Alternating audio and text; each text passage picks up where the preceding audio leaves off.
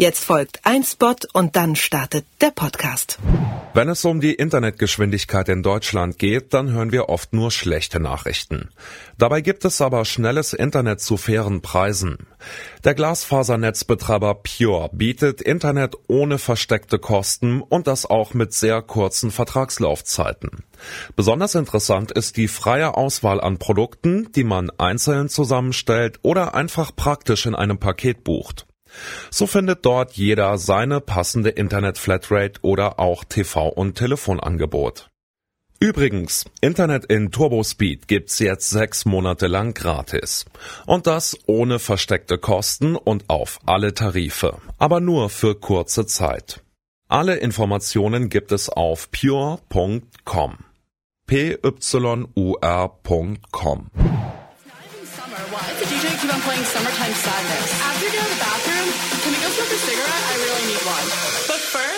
Let me take a selfie. Eine Nacht im Club besingt die Band Chainsmokers da in ihrem Song Selfie. Tanzen, flirten und zwischendurch mal eine Zigarette rauchen. Aber vorher auf jeden Fall erstmal ein Selfie machen. Und natürlich mit dem richtigen Filter. Die meisten Fotos, die wir mit unseren Smartphones machen, sind Selfies. Dabei gibt es Studien, die besagen, das ständige Bearbeiten unserer Selfies ist schlecht für die psychische Gesundheit. Wir fragen deshalb heute, stimmt das? Machen Selfies unglücklich?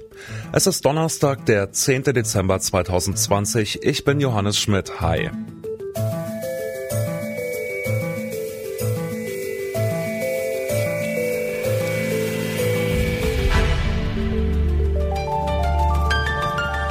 Zurück zum Thema. Wenn jemand mit dem Smartphone ein Foto macht, dann ist das wahrscheinlich ein Selfie. Laut einer Google-Studie werden nämlich zwei von drei Handyfotos mit der Frontkamera gemacht.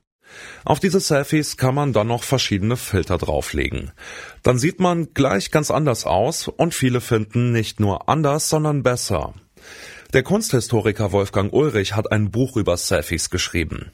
Ich habe ihn gefragt, ob die Unmenge an Selfies auf Facebook oder Instagram bedeutet, dass wir in einer selbstverliebten Gesellschaft leben.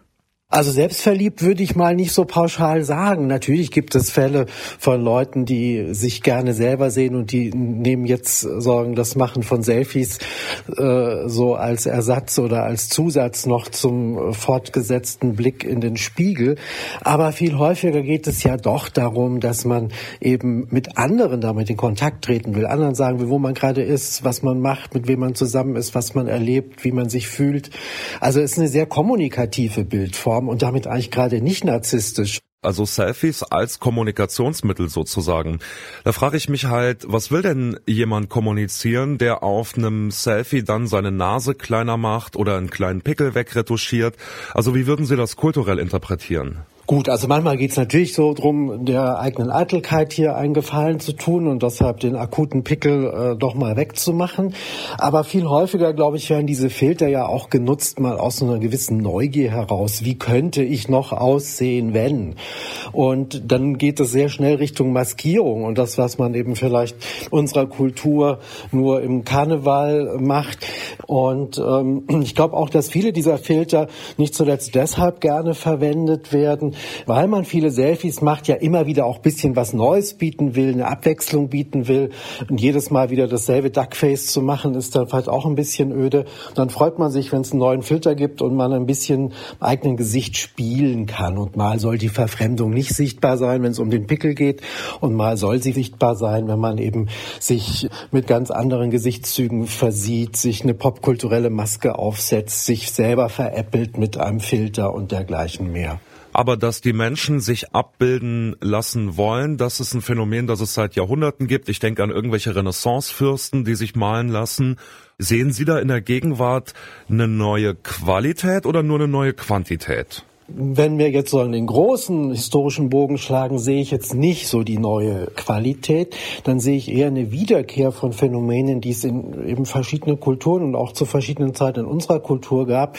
Wir können gerade auch an die höfische Gesellschaft, auch an die bürgerliche Gesellschaft denken, etwa in Frankreich, England des 17., 18. Jahrhunderts, wo es ganz üblich war, gemäß der Formel Theatro Mundi, also die ganze Welt ist ein Theater, in den öffentlichen Raum immer zu gehen mit dem dem Gefühl, man muss sich inszenieren, man muss sich maskieren, man spielt eine Rolle. Da wird vielleicht schon nach und nach auch das Selbstbild der Menschen dadurch verändert, dass sie nicht mehr unbedingt das Gefühl haben, ich habe die eine Identität und der muss ich immer treu bleiben und die muss ich immer noch besser verwirklichen. Bei vielen Selfies geht es vor allem um eines, so gut wie möglich auszusehen. Denn wenn man Selfies immer mit Filtern bearbeitet, dann kann das der psychischen Gesundheit schaden. Das zeigt zum Beispiel eine Studie der Universität Toronto. Nachdem sie ein Selfie gepostet hatten, fühlten sich die TeilnehmerInnen ängstlicher und weniger attraktiv als vorher. In den USA wurden über zwei Drittel aller plastischen Gesichtschirurgen schon mal angefragt, Gesichter in Richtung Selfie-Look zu operieren. Deshalb hat Google beschlossen, die Selfies von Android-Usern werden jetzt nicht mehr automatisch gefiltert. Und der Filter heißt jetzt nicht mehr verschönern, sondern einfach retuschieren. Ein Schritt in die richtige Richtung findet die Psychologin Fanny Dietl von der Universität Münster.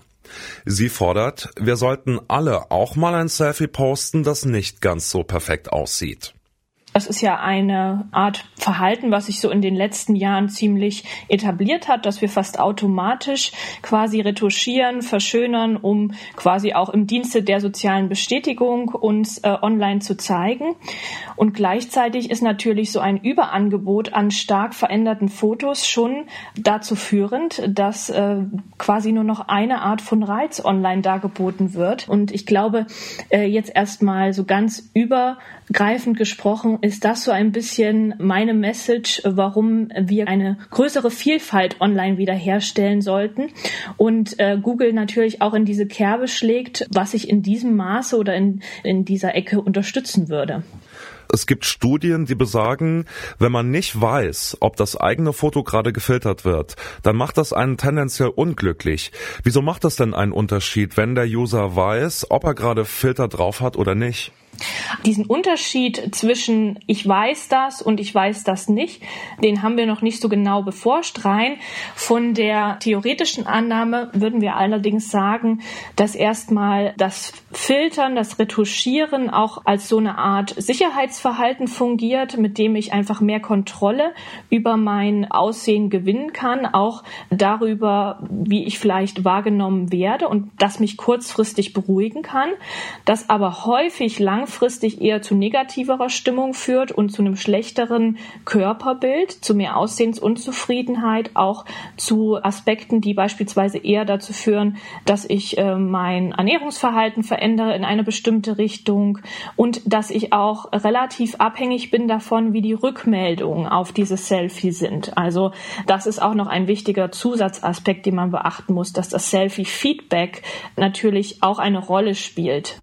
Jetzt ist ja Body Positivity im Grunde das Schlagwort, unter dem diese ganze Debatte läuft. Aber ich frage mich, sind Selfies und Filter nicht auch eine tolle Möglichkeit, sich so zu zeigen, wie man das gern möchte, so zu kommunizieren über sich, wie man gern möchte? Für mich klingt das nach Hoheit über den eigenen Körper.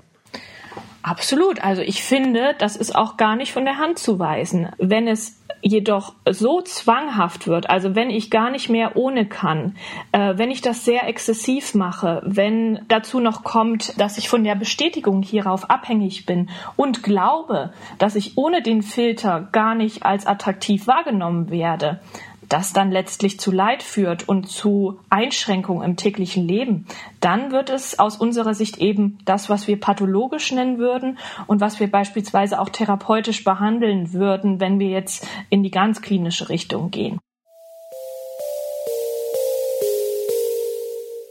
Ja, Selfies machen unglücklich, zumindest manchmal.